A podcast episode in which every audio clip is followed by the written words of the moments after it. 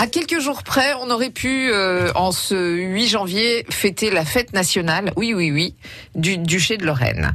Euh, Jérôme, ce 5 janvier, parce qu'en fait c'était le 5, hein, Oui. euh, c'est le jour où euh, René II a gagné la bataille de Nancy. C'est le jour où on estime que Charles le Téméraire est mort. Oui, voilà, et parce que en fait, si, si vous voulez, cette date, elle est très importante parce que d'abord, on s'attendait pas à cette victoire. René II, en 1477, il a quand même plus un radis. il s'est fait euh, virer de sa capitale.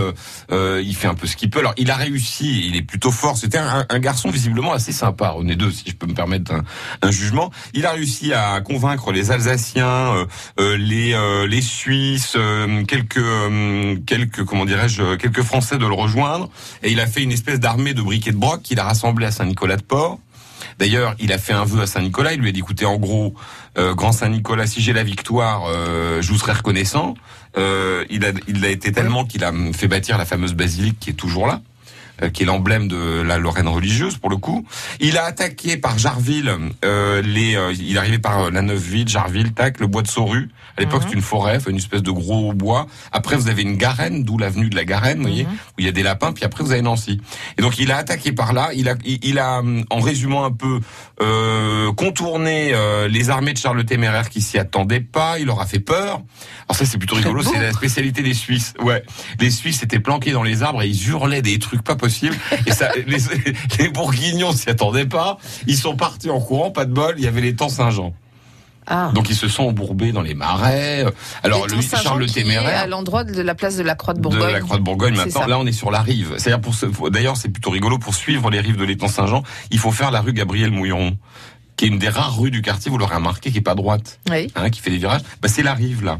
De l'étang Saint-Jean qui allait comme jusqu'à quasiment Ah, jusqu'à la gare de Nancy. Hein. Ah oui, c'était pas une mare. Ah non non c'était un bel étang euh, un peu costaud hein, quand même. Ouais. et puis alors avec tous les marécages autour quoi et bon pour vous la faire courte ça se passe pas bien pour Charles le Téméraire il se fait embrocher littéralement par un Vosgien qui probablement n'a pas entendu d'ailleurs que c'était lui parce qu'il a dû lui crier quelque chose comme sauve Bourgogne parce qu'il aurait pu être euh, euh, fait prisonnier puis alors là vous imaginez la rançon qu'il aurait payé pour être libéré Ouais. et alors ce fameux, euh, je crois que c'est Claude de, Beau, de Basemont ou de Bosemont, euh, ce Vosgien qui a embroché euh, le téméraire, parce que à mon avis, euh, courant sur un canasson avec 40 kilos de, de ferraille sur le, le dos, il a pas dû l'entendre, parce qu'il était plus trop habillé. Parce hein, qu'on n'a pas le droit de tuer les chefs. Si on peut, mais Ah, bon, ça rapporte rien. C'est pas très intéressant. Ah oui. Alors que quand vous le tuez pas, regardez un exemple euh, un peu plus tôt dans l'histoire, une centaine d'années avant, vous avez le fameux euh, roi de France euh, Jean le Bon qui se fait faire, qui se fait attraper à la bataille de Poitiers.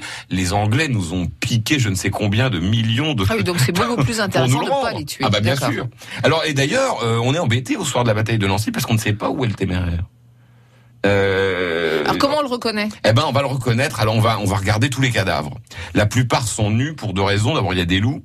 Euh, et ensuite, euh, bah, bah, il y a les loups mm, ont ten- une petite tendance à, bah, manger les cadavres. Je ne suis pas euh, Ah oui, oui, d'accord. spécialiste du sujet. Oui, mais-. Puis il y a les, les, les paysans autour qui, euh, bah, c'est un peu récupèrent. local. Ah bah oui.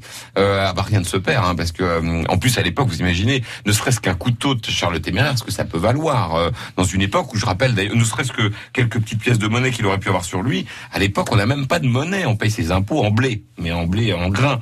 Donc on va le reconnaître à deux choses, euh, aux dents et à une espèce de, de tache qu'il avait sur la cuisse. Et c'est son écuyer qu'il voyait souvent nu, puisqu'il le lavait. parce qu'on oublie souvent que le Moyen Âge était une époque assez propre, qui va reconnaître la tache et les dents. C'était le 5 janvier. Voilà. Et ça, c'est un coup de tonnerre. On en reparlera demain. Du coup, on va faire la semaine, en gros, quoi.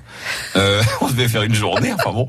Euh, devait donc, faire trois minutes. C'est un coup de tonnerre dans le ciel de l'Europe parce qu'on s'y attendait absolument pas à cette euh, défaite de Charles le Téméraire. Donc la défaite, on est reparti sur la bataille Oui. de Nancy, mais avec un autre angle. Oui. Vous voyez, on travaille, on travaille 2019. Allez, on se retrouve demain. Merci Jérôme. France Bleu Lorraine. France Bleu.